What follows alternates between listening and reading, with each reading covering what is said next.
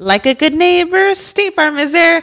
When you hear those words, you can feel good knowing that. State Farm is there to help you feel supported with the coverage you need for your car, your home, and even boats, motorcycles, RVs, and other things that matter to you. Now, let me tell you, girl, I don't got a boat, a motorcycle, or an RV, but State Farm covers my home and my car. With a State Farm agent, you know someone is there to help protect your future by helping you choose the coverage you need. With so many coverage options, it feels good knowing you can find what fits for you. And you know what? Getting insurance can be so intimidating because you don't know exactly what you need. So having an agent that could help you with each step makes it so much easier. Girl, I feel you on that. So when things get complicated and you need ways to get help, State Farm gives you options there too. Maybe you like to handle things in person or on the phone with your local agent, or you prefer to do it on statefarm.com or on the award winning app. State Farm lets you do things your way. I personally am the type of gal that likes to do things through an app. It just makes it more easier than going in person or hopping on a call. So I love that they have that option available. Girl, I like to use an app too. I'm not trying to pull up in person or, or call because I'm way too, I have too much social anxiety for that. I'm trying to do it on the app. So that's why I'm here with State Farm. And that is why, like a good neighbor, State Farm is there. With everyone fighting for attention, how can your business stand out and connect with customers? Easy. Get Constant Contact. Constant Contact's award winning marketing platform has helped millions of small businesses stand out, stay top of mind, and see big results fast. Constant Contact makes it easy to promote your business with powerful tools like email and SMS marketing, social media posting, and even events management. With Constant Contact, you'll reach new audiences, grow your customer list, and communicate more effectively to sell more, raise more, and fast track growth. Don't know much about marketing? No sweat. Constant Contact's writing assistant tools and automation features help you say the right thing at the right time every time. Plus, you can send with confidence, knowing your emails are actually reaching your customers thanks to Constant Contact's best in class 97% deliverability rate. I'm a small business owner and I believe that this is a great tool for other small business owners. In small businesses, you need to create a team. And if you're starting by yourself, Constant Contact can be the team that you need. Tackle any challenge with Constant Contact's expert live customer support. Plus, everything's backed by the 30 day money back guarantee. So get going and start growing your business today with a free trial at constantcontact.com. Just go to constantcontact.com right now. Constant Contact, helping the small stand tall. ConstantContact.com. Estás escuchando El Dolop, parte de Sonoro y All Things Comedy Network. Este es un podcast bilingüe de historia americana en el que cada semana yo, Eduardo Espinosa, le contaré un suceso histórico estadounidense a mi amigo. Hobo José Antonio Badía. Hobo José Antonio Badía. Hobo José Antonio Badía, que no tiene idea de qué va a tratar el tema. Eh, Mira, yo también vine hoy como que con sí, el sí, es que está. Hay que aprovechar los últimos días de, de frito. güey. Ajá, ya no hay los- opciones este, de vestirte es camiseta y jeans. Ajá, son los últimos días de invierno de aquí al 2043. creo, Fast and más o Furious. menos. El agua con radio funcionó bien hasta que se le cayó la mandíbula. ¿En qué ojo me pongo el parche? Malditos salvajes incultos. Pagaba 25 centavos a los niños de la localidad por cada perro o gato que le llevaran. No, espérate, ¿qué? El parque se hizo consciente, el parque probó la sangre, güey. ¿De qué se va tan? Lo bueno es que nada más te trabas cuando lees, ¿verdad? Sí, sí, sí. –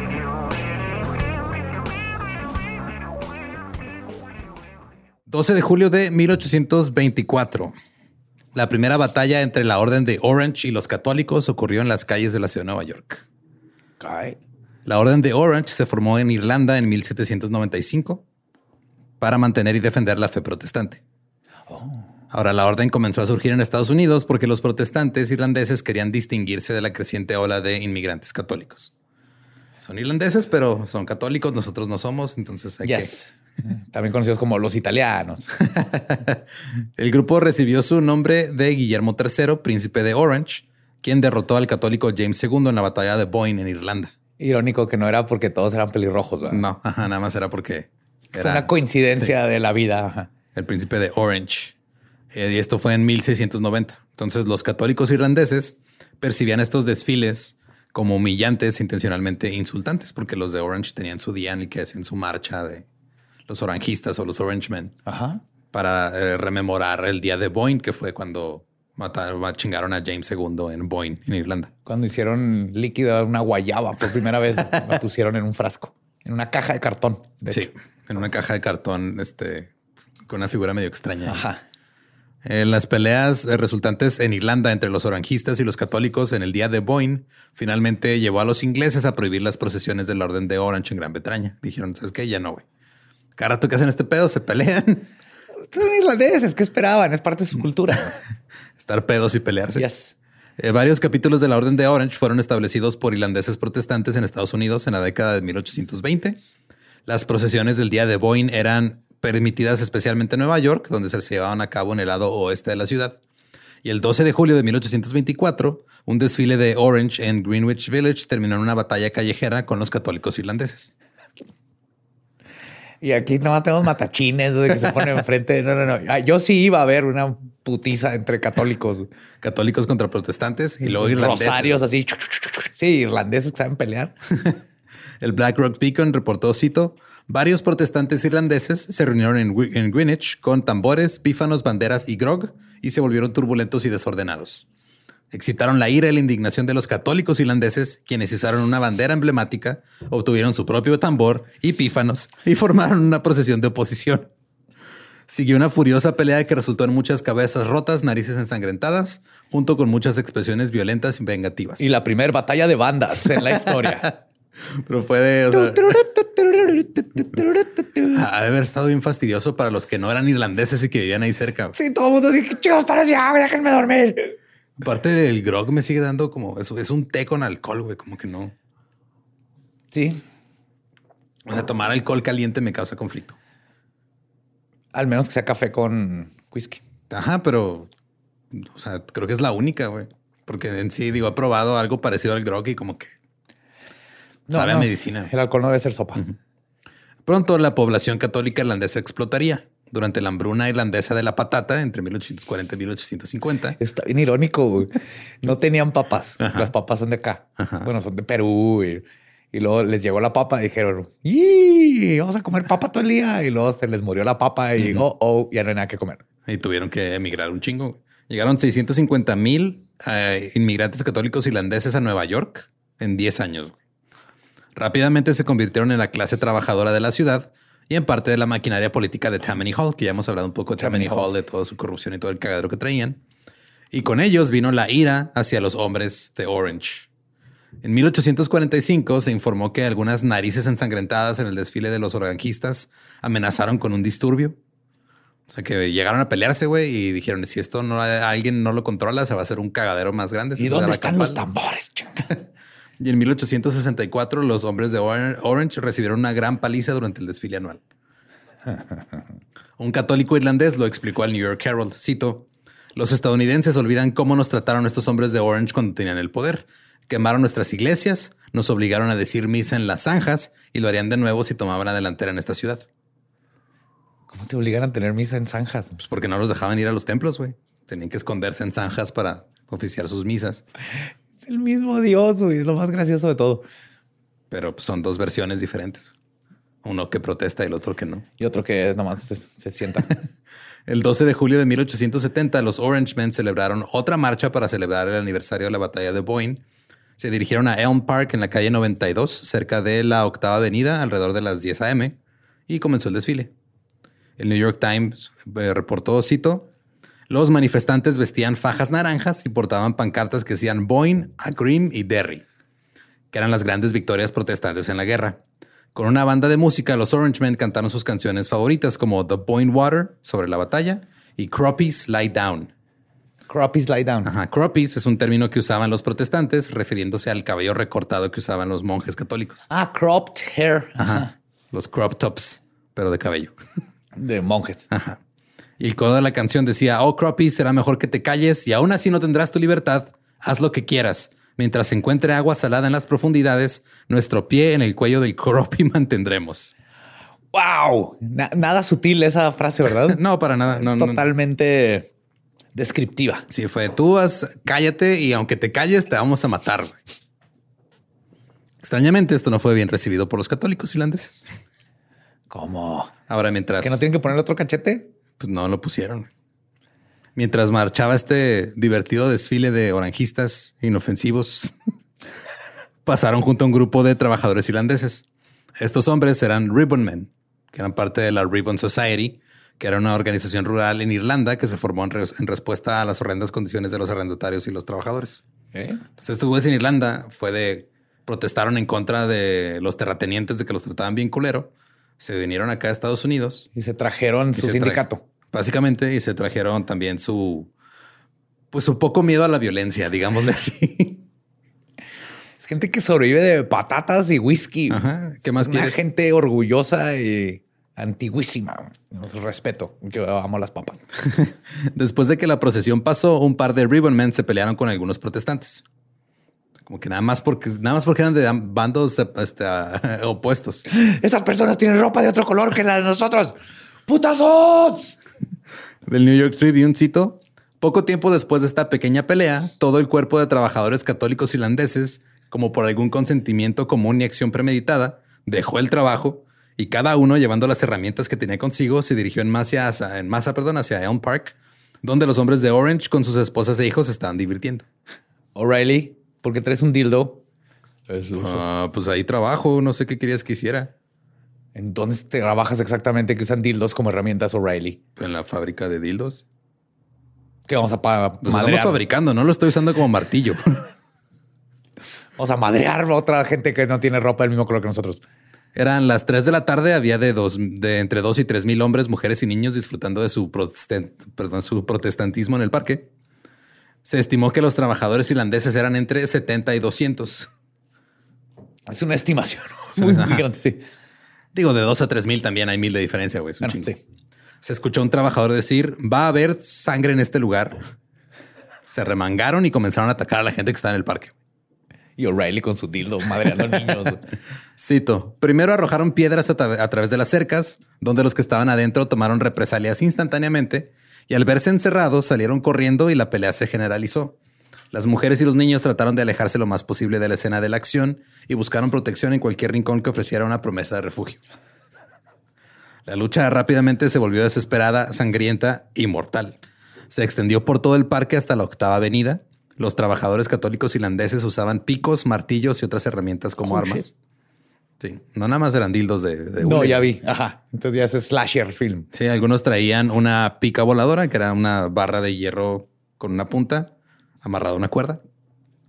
What? Yes. Y pronto. Sí, creí, que eran golpes así de vamos a darnos a golpes y luego platicarlo en el bar. No, entonces vas a matar a alguien o le vas a sacar el ojo. No, es protestantes contra católicos en Irlanda, güey. Esto es pre-IRA, pero es el mismo sentimiento, güey. Sí. Pronto los irlandeses de todo el parque también se dispararon unos a otros. Del New York Tribune cito, se pusieron en uso todas las armas que podían matar o mutilar y durante dos horas la batalla superó a la original en 1795, que causó toda la mala sangre y los malos sentimientos en un principio. O'Malley, saca la catapulta. la estoy usando para, aventar whisky, espérame. Idiotas, esos idiotas están usando catapulta, nosotros tenemos trebuchets. Llegó la policía Tres oficiales resultaron heridos al tratar de separar los grupos. El oficial Shield recibió un, disparo en el cuello. El oficial Cook fue golpeado con una piedra en el ojo y otro oficial recibió un disparo en la pierna. Pero la policía logró separarlos. Condujeron a los oranjistas de vuelta al parque y a los católicos por la octava avenida. Pudieron subir a los trabajadores irlandeses católicos a los tranvías, pero los protestantes no habían terminado. Cito, varios de los carros fueron atacados y destruidos casi por completo se dispararon piedras y balas a través de las ventanas hacia carros repletos de hombres, mujeres y niños. Y el fuego fue devuelto generosamente desde el interior. Una piedra grande entró zumbando por la ventana, golpeó a una mujer que tenía un niño en sus brazos en un lado de la cabeza, le causó un corte terrible en la cara y se le cayó el niño. Oh. Sí. Ok, sí. Esto ya se puso real, güey. Sí, sí, sí. No, es una trifulca de prepa ahí. No, este pedo ya es, este, tengo que matar a mi oponente. Ajá. 40 personas resultaron heridas en esta batalla en los tranvías. Algunos pocos perdieron la vida. James Brady, de 15 años, recibió tres tiros en la cabeza que le arrancaron la parte superior del cráneo por completo. Su madre se negaba a creer que estaba muerto y sus oraciones para que respondiera eran desgarradoras. El polidor de mármol, Charles Grady, porque ese era un trabajo, pulir mármol, de 23 años. Murió de un disparo que le cortó la aorta y además su cabeza resultó aplastada entre las piedras y los golpes. Estaba casado y tenía cuatro hijos. Un hombre no identificado recibió un disparo en el corazón. William Haim fue atacado por varios hombres en Central Park y fue este, le dispararon y lo apuñalaron. Qué bonito. Yo creo que leyeron esto y así que, ah, muy bien, chicos. Hicimos la obra de Dios. Siéntanse orgullosos. Le aplasté la cabeza de ese hombre. La furia de Dios fue ahí. La puede ver todo el mundo. Pero ahora, ¿quién me va a pulir el mármol? todo el mármol lleno de moho después de sí. Entre 8 y 12 hombres de Orange fueron asesinados. Otros resultaron heridos. Eh, el cráneo de Patrick Kane se fracturó. William Kane recibió un disparo en la pierna y dos puñaladas en la espalda. James Reynolds, de 40 años, recibió un disparo en la ingle y fue enviado a casa. Le dieran whisky y grog. Júntate grog en la ingle, güey, tómate un whisky. Y no, mañana en el trabajo.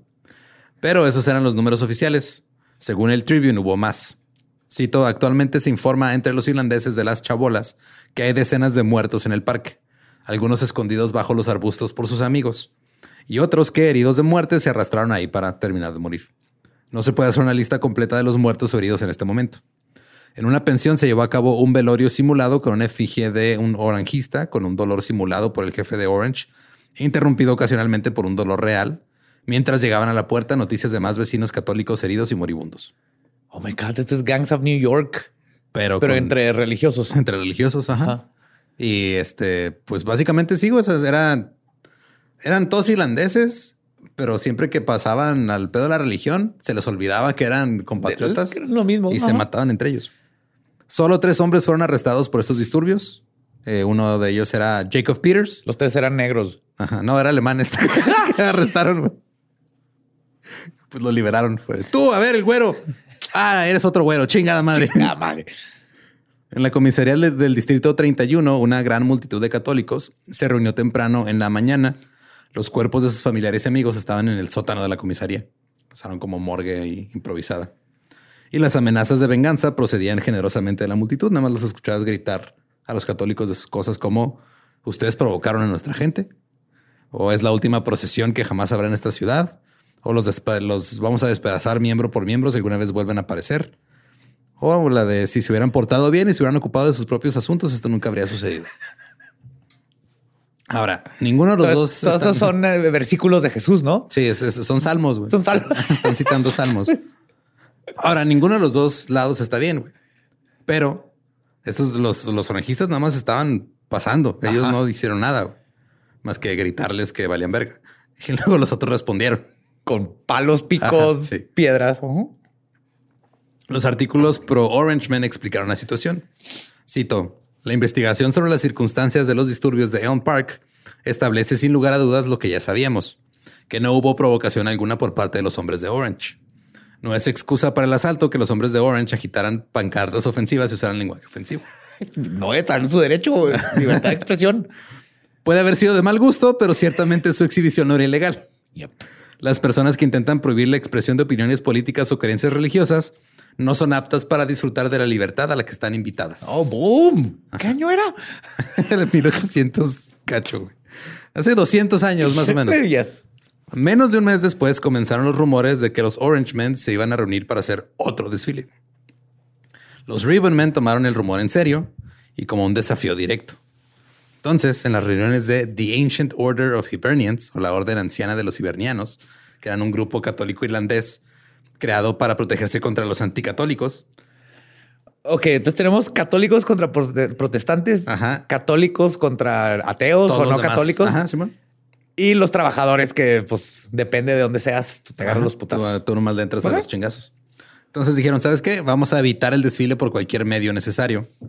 Y todos los trabajadores estaban listos para dejar su trabajo en cualquier momento y empezar a soltar chingazos. Cuando llegó el día, la policía tenía pelotones listos por toda la ciudad. Los trabajadores católicos irlandeses dejaron de trabajar, se dijeron a la octava avenida, mientras estaban así, mientras empezaba el desmadre, fueron a los bares, a los salones, allá a pasar el rato. Dijeron que atacarían a cualquier procesión naranja que viniera. Durante todo el día, los irlandeses entraron en tiendas de armas y compraron revólveres y municiones pero no hubo procesión. Los católicos creían que su demostración de fuerza había desalentado a los orangistas y la orden de los cibernianos dijo que, ¿saben qué? Ya, no, ya lo logramos, los asustamos, dispérsense, ya no pasó nada. Pero... Nomás, nomás el incidente de O'Malley, ese güey anda de café, no es naranja, soy daltónico. Algo así. Y hubo una víctima. Eh, no, de hecho hubo un poco más de víctimas, pero porque los cibernianos se agarraron a putazos entre ellos. porque ya tenían, ya iban. Es que ya estás preparado. ya estás preparado y fue de cómo que no va a haber chingazos. Y le sueltas al. Compraste el vino, los condones, lubricantes, sex toys, el cuarto de hotel y luego no llegó la persona, pues te, masturbas, lo usas, usas tus juguetes contigo. Es lo mismo que pasó, güey. Ya estaban ahí ya preparadísimos. ya se les había calentado el puño y pues, pues la madre a tu compa. Así es. Pasó todo un año sin violencia, pero a medida que se acercaba el 12 de julio otra vez, que era el día de la procesión de Boeing, los hombres de Orange dijeron, ¿sabes qué? Vamos a marchar, güey, pues es nuestro día. New York, eh, Sun, el 3 de julio, eh, reportó, cito, hay amenaza de disturbios. Este es un país libre. Los Orangemen tienen el mismo derecho a desfilar por las calles que los cibernianos o que la alemana Sangerbund, que era una sociedad musical. las autoridades deben estar preparados para lo peor. Tú que no tenías nada que ver. Sí. O te tocaban unos pelirrojos matando gente o unos alemanes tocando música alemana. Alemana con salchichas. Sí. Pues, están en su derecho, güey.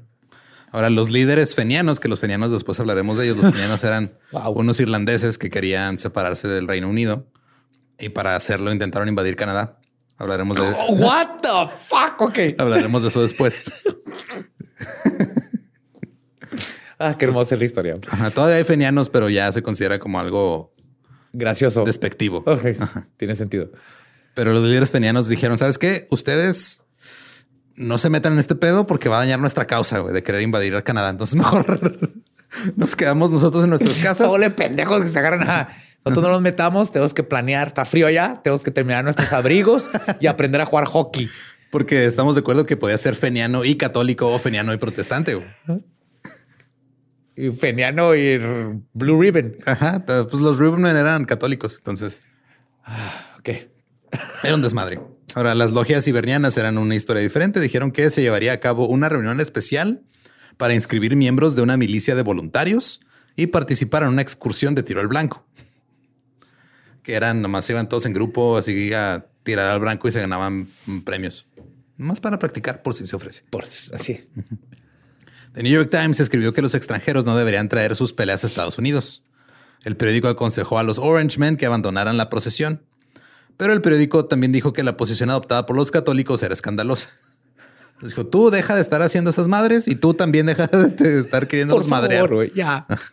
¿Estás listo para convertir tus mejores ideas en un negocio en línea exitoso? Te presentamos Shopify.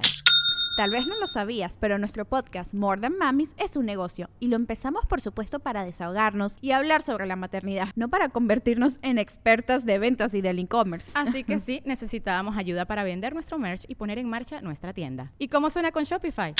Llegó otra venta. Shopify es la plataforma de comercio que está revolucionando millones de negocios en todo el mundo. Ya seas un emprendedor desde tu casa o desde donde sea, Shopify es la única herramienta que necesitas para iniciar, administrar y hacer crecer tu negocio sin dificultades. Con Shopify puedo gestionar pedidos, envíos y pagos desde cualquier lugar, brindándote toda la información y estadísticas de tus ventas al detalle. Regístrate para un periodo de prueba con tan solo un dólar al mes en shopify.com barra sonoro, todo en minúsculas Ve a shopify.com barra sonoro para llevar tu negocio al siguiente nivel. Shopify.com barra sonoro.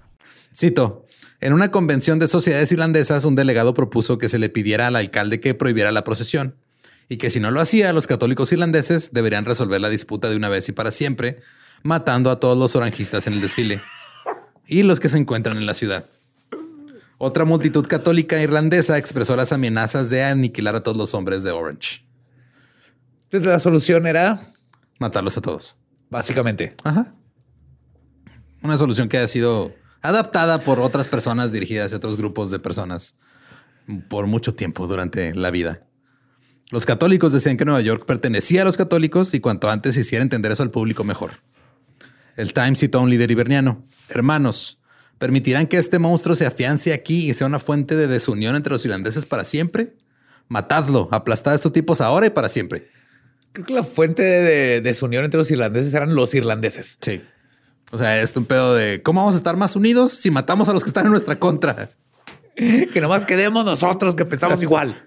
Los voluntarios de los hibernianos habían alcanzado a, a registrar a 15 mil hombres listos para luchar contra el desfile de los Orange Men.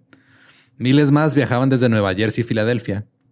Un armero de Broadway informó que vendió más revólveres en esos últimos días que en los seis meses anteriores. ¿Cómo ha cambiado el desfile Macy's, güey? no mames. Los protestantes no iban a dar marcha atrás. Uno escribió, cito, es una vergüenza y una desgracia que la gente sea amenazada por un grupo de vagabundos, refiriéndose a los católicos, que fueron expulsados de Irlanda porque no estaban en condiciones de vivir con personas civilizadas. ¿De dónde sacas a los asesinos, golpeadores de esposas, ladrones y otras criaturas viles, sino de aquellos cuyo propósito es alborotar durante el desfile? Entonces este güey dijo, son de estas épocas mágicas de Estados Unidos donde el racismo no tenía color de piel, güey. no. no, nomás extendía a los otros que también emigraron, pero yo estoy aquí primero. me acuerdo un chingo del episodio de South Park cuando Cartman este, quiere, no, no puede esperar porque ya va a salir el Wii y le pide a Butters que lo congele y despierta siglos después en un mundo utópico donde ya no hay religión, pero están en guerra tres bandos nada más porque no se ponen de acuerdo cómo poner el nombre a su sociedad atea, güey. es que sí somos los así, güey. Siempre vamos a encontrar cómo discriminar al otro. Que según recuerdo era una, un grupo de nutrias y dos grupos de humanos los que estaban peleando. Güey. Todos ateos. Sí, bueno. Ya no estaban peleando por Dios, estaban peleando por cómo le vamos a poner al hecho de que no creemos en Dios. A la asociación. Ahora, el domingo 11 de julio, el superintendente de policía Kelso, no ese Kelso, emitió una orden prohibiendo el desfile. El Evening Post no estaba contento. El titular fue Nueva York en desgracia. Cito, el Tamana Ring, que tiene a la ciudad en sus garras, imprudente, sin escrúpulos, desvergonzado, sin consideración por el bienestar de la ciudad y con un cínico desprecio por la ley y el orden, se ha puesto del lado de la mafia. Oh, no. Luego, a las 11 de la noche, antes del desfile, el gobernador revocó la decisión del superintendente de policía. Se va a hacer el desfile. el desfile ya estaba permitido. Ordenó a seis regimientos de la, de la milicia estatal que se presentaran para proteger la procesión. El gobernador Hoffman escribió, cito, prohibir el desfile conduciría a una amargura permanente y a la perturbación de la paz del Estado, tal vez en los próximos años. Ahora uno pensaría, claro, lo está haciendo por razones de libertad. Sí, sí, sí, tienes todo el derecho de estar aquí. Pero la realidad es que quería postularse para presidente. Y habían más de ese bando. Y para hacerlo tenía que oponerse a Tammany Hall. Entonces era, ah, ok, pues estos güeyes dijeron que no quieren desfile. Entonces yo digo que sí. Oh my God. El alcalde, el gobernador y los reporteros se reunieron en la jefatura de policía a las 6:30 AM. Alrededor de esa hora, un efigie de un Orangeman fue colgada de un poste de telégrafo frente a una tienda de licores en Spring Street. ¿Como para anunciar que vendían whisky? Em, algo así. Anunciar que aquí venden whisky y te vamos a colgar si vienes de naranja. Los informes empezaron a llegar a la jefatura de policía. 8 a.m. Los trabajadores católicos irlandeses abandonaron el trabajo y se dirigen al centro de la ciudad de manera desenfrenada. Se enviaron 250 policías para interceptarlos en la calle Houston. 9.45 am, multitudes de espectadores que buscaban ver la diversión llenan las calles. yo, yo, iba a estar. 10.20 am, los alborotadores cerca de la comisaría 32 han atacado a un grupo de trabajadores italianos y suizos. What the Nomás por tirar chingazos. 10.40, un gran grupo de Ribbonmen se reunió frente a una armería en la avenida 21 y exigió las armas. El conserje se negó a, dejar, a dejarlos entrar. Cito, eran una multitud de aspecto rudo, tipos musculosos, de camisa roja y patillas rojas, con los ojos ardiendo con fuego alcohólico. Comiendo puré de papa. Eran irlandeses. Claro. Describió en irlandés. El superintendente de policía envió 100 hombres que recuperaron 138 armas y 6 cajas de municiones. A ver, a ver, ¿a dónde van? No, ¿A dónde vas? Ah, no, voy aquí. No, es que sabes que este, voy a practicar tiro con unos compas. Este necesito que me prestes el, dildo ese y, la escopeta de una vez, por favor. Mm, pero los voy a usar para lo mismo. Una multitud de 200 longshoremen marchó por Crosby Street portando mosquetes dirigidos por un hombre que llevaba una espada desenvainada. Claro, ya ese será yo. ese es mi ancestro venían de. Tenemos que aceptar que neta, gran parte de este es madre porque se la pasaba bien vergas. ¿En qué otro momento tienes una vida miserable en un país que está, era un desmadre y este día puedes sacar tu sable y, traer así una pandilla de bandoleros detrás de ti, güey. nomás por echar desmadre. Creo que nadie pensaba que ibas a perder un ojo y te iban a matar. Nomás era de estoy aburrido, güey. Estoy aburrido. Estoy aburrido y creo en algo. Creo que es la peor combinación que le puede pasar al ser humano. Estar aburrido y tener ideales muy específicos. Eh, a las 11:35, un hombre sacó un cuchillo a unos hombres en Prince Street, fue atacado por la multitud, golpeado y pateado hasta la muerte. Oh. Mediodía ya había el primer muerto, güey. Con todo ello, al mediodía, el gran maestre de los Orange Men anunció que ese día se realizaría el desfile a partir de las 14 horas. A las 12.40, después de que la policía regresara al cuartel, después de sofocar un pequeño motín, se reveló que el policía Thomas O'Grady declaró que no dispararía contra sus compatriotas irlandeses y que no podía morir hoy. Fue despojado de sus botones y su escudo por el capitán frente a toda la fuerza, quien le silbó y lo abucheó por cobarde. No, yo estoy con O'Grady. O'Grady tenía la razón, güey. Yo no voy a matar a mis a mi gente, sean lo que sean sean de Orange o sean católicos o sean lo que sean, yo no. Y los demás dijeron, eh, culo, y, lo corrieron. Se dijo que la gran multitud de espectadores estaba emocionada a un punto álgido cuando se acercaron las dos de la tarde. Cito cerca de las dos en punto en la avenida, las calles estaban literalmente llenas de una multitud de aspecto rufián, como nunca antes se había visto fuera de la prisión estatal. ¡A la madre! Se produjeron varias peleas entre la gente y la policía, que parecía disfrutar del asunto, entró y usó sus garrotes en lo que solo puede considerarse de la manera más temeraria e inhumana. Entonces, ay, putazos, tú suéltate. Sí, llegaron los policías como también de a huevo, hoy sí me puedo dejar ir. Hoy sí puedo perder el control, si puedo madrear gente, al cabo no va a pasar nada. No pasa nada. Golpearon a jóvenes y ancianos sin la menor consideración de si eran alborotadores o no. Más llegaron a madrear gente. Llegaron a ser policías. Ajá. Como el viejito que empujaron en las protestas de Black Lives Matter sin motivo ah, alguno. what the fuck?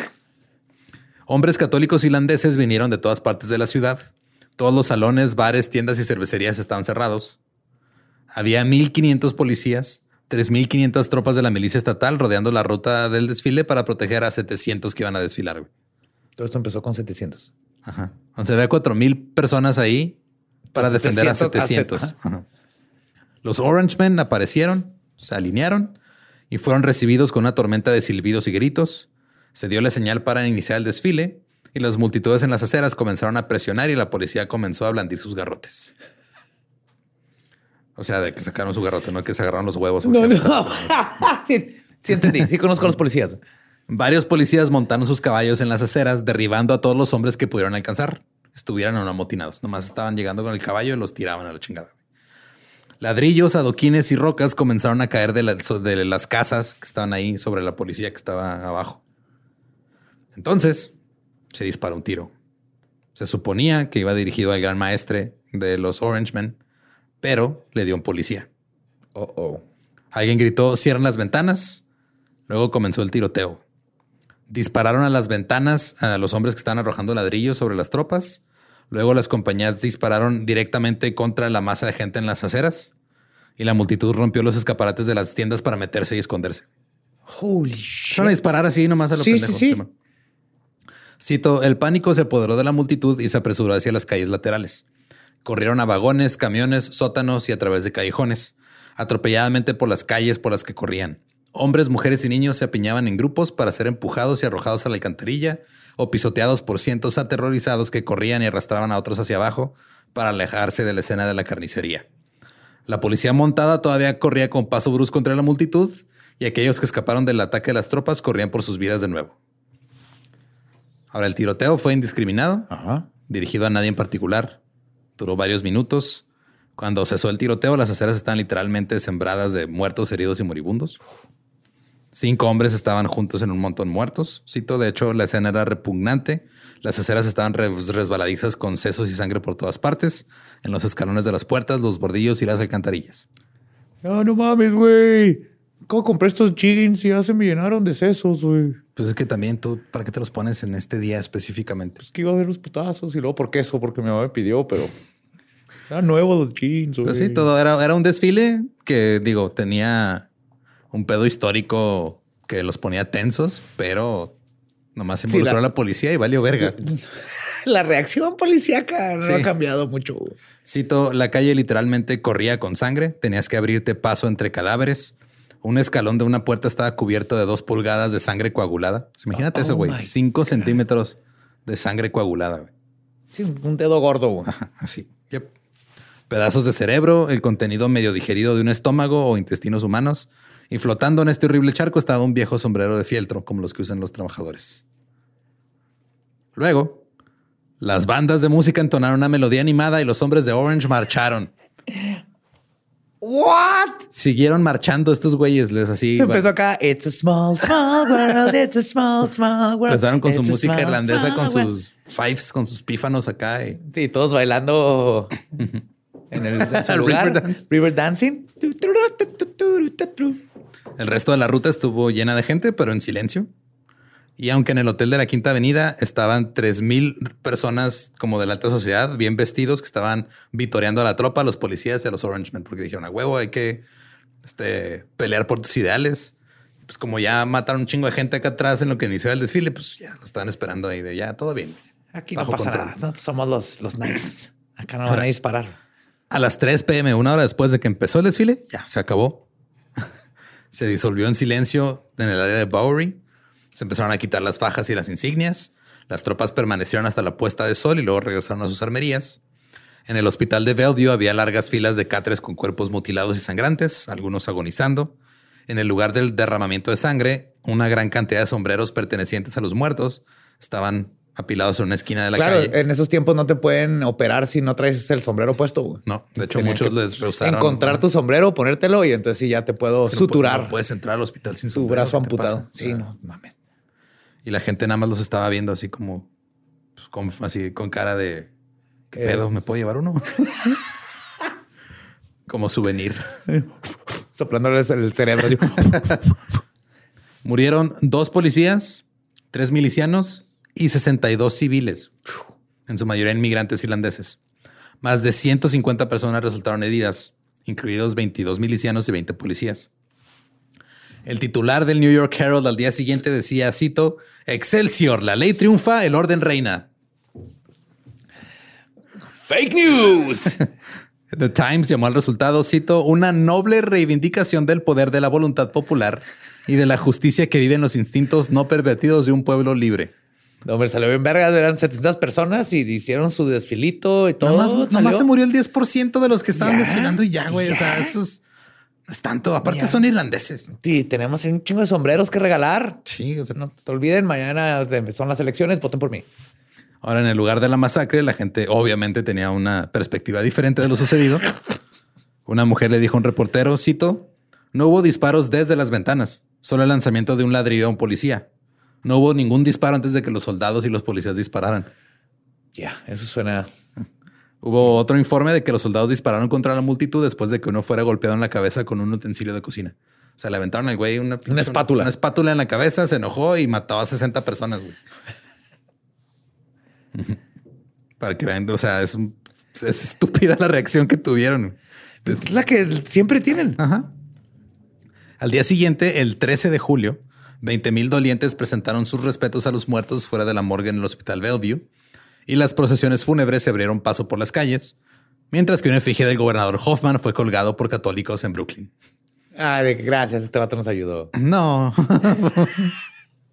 no, porque pues los que más mataron fueron católicos. Sí. Los periódicos comenzaron a cuestionar las acciones de los líderes de la ciudad y del gobernador y también empezaron a señalar al Tammany Hall. El New York Times, con sus cosas raras que publica de repente, de vez en cuando dice cosas con sentido. Ajá. Aquí dijo, cito, lo que la gente respetuosa de la ley de esta ciudad necesita es sofocar a los demagogos políticos que se han elevado al poder al atender al elemento ignorante y criminal de nuestra población y alentar su anarquía e intolerancia. Yes. Oh, ¿Qué año es? 1870, güey. Ah, quiero seguir. Me, gusta- me gusta recordar esos, esos números. Y a quienes no les importa el buen nombre, el bienestar y la prosperidad de la ciudad o el bienestar de sus ciudadanos, siempre y cuando puedan conservar sus lugares y continuar enriqueciéndose saqueando el tesoro de la ciudad. Consiguiendo votos. ¿Quién vota? Las circunstancias muestran que Tammany Hall está listo para tirar por la borda a su propio gobernador y posible candidato presidencial en lugar de recibir la oposición de la clase más baja de nuestra población irlandesa. The Sun dijo, cito, estas espantosas escenas no se detendrán hasta que ese partido corrupto en Tammany Hall, que depende de los votos de los ignorantes y viciosos, pierda el control tiránico de nuestra vida pública.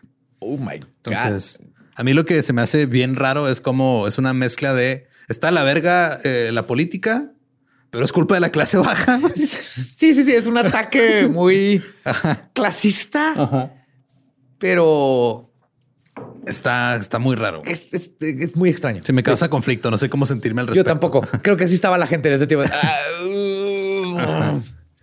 Ahora, The Tribune comenzó a indagar en el presupuesto de la ciudad y empezó a relacionar la corrupción con Tammany Hall. En un ejemplo, en el 1871, el jefe de Tammany Hall, que se llamaba William Tweed, pues resulta que vivía en una mansión en la Quinta Avenida y al mismo tiempo era el director de Erie Railroad, Brooklyn Bridge Company, Third Avenue Rail Company y Harlem Gaslight Company. Y además estableció el décimo Banco Nacional para proporcionar un lugar seguro para todo el dinero malversado de la, de- del erario público. güey. Oh, ok. Ajá. Entonces sí, o sea, era un Lavador de dinero. cabrón, o sea, era un político, que o sea, tenía el control de toda la política de la ciudad, tenía, estaba en, era director de cuatro compañías y fundó un banco para poder guardar el dinero de sus compas. Pero ahora, Un político mexicano cualquiera. Ajá. Ahora su, su base, la gente que lo apoyaba, que eran en su mayoría irlandeses católicos, lo empezaron a culpar por permitir que el desfile se hiciera y como se hizo el desfile, terminaron matando a su gente. Sea, la lógica aquí está muy retorcida, pero ¿La, la qué? Creo que es lo único que no existe en esta historia. así que Todo la- esto es- viene de gente que cree en un vato que nació de una paloma y luego es- es- creo que la lógica no tiene nada que ver aquí. Y, se, y se- se- se nota. Total que eh, el control de Boss Tweed, eh, como le decían, empezó a desvanecerse, ya empezó a perder el control sobre la ciudad. Empezó a haber gente que estaba infiltrada en Tammany Hall y le estaban pasando información a los medios. Y todo esto resultó en un pánico económico porque los prestamistas y poseedores de bonos comenzaron a dudar de que si en realidad Nueva York tenía dinero para pagar las deudas. Y los líderes de Tammany Hall, para tratar de contrarrestar todo este pedo, Ajá. intentaron comprar el New York Times. Mira, no tenemos que arreglar el desmadre. Ajá. Escúchame. Ok. Espinosa, escúchame. Te escucho. Nomás tenemos que comprar la prensa Oh, y claro, decir la prensa, que sí. ya arreglamos el desmadre. Pues ya la prensa dice, ya se arregló este pedo, nosotros así seguimos haciendo lo listo, nuestro. güey. Nos sale más vara. Chingón. Ok. Déjale marco Slim. Los líderes del Tammany Hall intentaron este, comprar el Times, pero el editor logró que alguien más comprara más acciones para que no se quedaran con el control. O sea, estuvieron a punto de ganarse el control perder. de... Wow. Estuvo cabrón. Eh, las élites ricas de Nueva York formaron un comité que cortó todo el financiamiento de la ciudad. Esto provocó que los trabajadores gubernamentales enojados y sin dinero porque no les estaban pagando marcharan hacia el ayuntamiento. Tweed fue arrestado. No me digas, se agarraron a putazos con otros trabajadores, pero que eran protestantes. No, nomás fue- lograron este, quitar a Tweed de su puesto. Fue arrestado después de la renuncia del contralor. Un contador nuevo revisó todos, todo el desmadre que había contable y presentaron una demanda civil contra Tweed para recuperar todos los fondos robados. Pero este pedo empezó con lo que decir. una tradición en Irlanda. güey. Llegan a Estados Unidos, se hace un tiroteo masivo, un matadero por parte de los policías y termina quitando el cargo de, de- a un güey de un cargo político. Y descubrió una red de corrupción, corrupción. horrible. El New York Times eh, publicó, cito, el dominio de los irlandeses ha terminado. Las hordas ignorantes, irreflexivas y fanáticas que Tammany Hall trajo en su apoyo año tras año están irremediablemente dispersas. Los estadounidenses, los realmente así llamados, Ah, oh, ahora están decididos a tener alguna participación en el gobierno de esta ciudad y ya no dejarán que nuestros estimados amigos de la isla Esmeralda la tiranicen. Esta va a ser una ciudad estadounidense una vez más, no simplemente una especie de Dublín más grande. La barra de hierro de nuestro amigo oprimido está rota. O sea, celebraron que quitaron a un güey corrupto diciendo a huevo, pinches irlandeses, váyanse a la verga, este pedo es nuestro otra vez. No hay corrupción. Racismo es lo que sigue ahorita. Eso es lo chingón. Y los Orange Men continúan celebrando su procesión anual cada 12 de julio en diferentes lugares. ¿Lo siguen haciendo? Sí, güey. Ahí en Canadá, en Australia, en Irlanda, en un chingo. Y, en más de una ocasión en diferentes ciudades ha habido golpes, güey, entre irlandeses por lo mismo. Esta ha sido la más cabrona porque se- y, y la neta aquí, o sea, en la primera que hubo chingazos en Estados Unidos, se murieron como ocho personas. Y la otra, la policía mató como a 60, güey. God, guay. Porque este, hay un güey en el cielo que todo lo ve, pero lo ve diferente si ves vestido naranja o de blanco. Es daltónico. Ajá, es daltónico. Ahí empiezan todos. los Ahí empieza el problema. Y pues esa es la historia de los protestantes contra los católicos en Nueva York. Oye, pobre el vato corrupto, ¿cómo se llamaba? Eh, Boss Tweed. Post tweet a ver si así que ay, me hubiera salido con la mía si no hubiera sido por estos malditos católicos. Es que no hay por qué. O sea, no, no hay, no hay, no hay manera de. No, no hay una razón para justificar lo que pasó. Nada, güey. Nada, güey, nada. No entiendo. Así de dónde están, qué, qué parte de la Biblia dice esto no se pueden llevar bien. ¿Qué está pasando? La policía, ¿qué está haciendo? Te digo, lógica. Es lo, es lo que no existe en toda esta historia. Pues no. Pero este nos pueden. Bueno, si quieren escuchar el episodio original en inglés, es el episodio 250 de The Dollop, The Orange Catholic Riots. Y a nosotros nos pueden seguir en todos lados como arroba el Dollop. Recuerden que tenemos este, mercancía oficial ahí, playeras y tazas y tal. Oye, es nada mejor que una bonita playera de malditos salvajes incultos para hacer así la primera impresión Ajá. en cualquier lugar al que vayas. Y a mí me pueden seguir en todos lados como arroba ningún Eduardo. Ahí me encuentran como el va diablo. ¿sí? Si no conocen su historia, están condenados a pelearse por alguien que tal vez no existe. Agarrarse putazos con un güey que cree exactamente lo mismo que tú. Nomás está como en desacuerdo Con ciertas cosas. con ciertas cositas. Que Como ni siquiera son el religión. color de zapatos, ¿no? Sí, güey. O sea, es la misma, es una subdivisión de la misma religión. Exactamente lo mismo. ¿Estás listo para convertir tus mejores ideas en un negocio en línea exitoso? Te presentamos Shopify. Tal vez no lo sabías, pero nuestro podcast More Than Mamis es un negocio y lo empezamos por supuesto para desahogarnos y hablar sobre la maternidad, no para convertirnos en expertas de ventas y del e-commerce. Así que sí, necesitábamos ayuda para vender nuestro merch y poner en marcha nuestra tienda. ¿Y cómo suena con Shopify? Llega otra venta. Shopify es la plataforma de comercio que está revolucionando millones de negocios en todo el mundo. Ya seas un emprendedor desde tu casa o desde donde sea, Shopify es la única herramienta que necesitas para iniciar, administrar y hacer crecer tu negocio sin dificultades. Con Shopify puedo gestionar pedidos, envíos y pagos desde cualquier lugar, brindándote toda la información y estadísticas de tus ventas al detalle. Regístrate para un periodo de prueba con tan solo un dólar al mes en shopify.com barra sonoro, todo en minúsculas. Ve a shopify.com barra sonoro para llevar tu negocio al siguiente nivel. Shopify.com barra sonoro. ¿Estás listo para convertir tus mejores ideas en un negocio en línea exitoso? Te presentamos Shopify.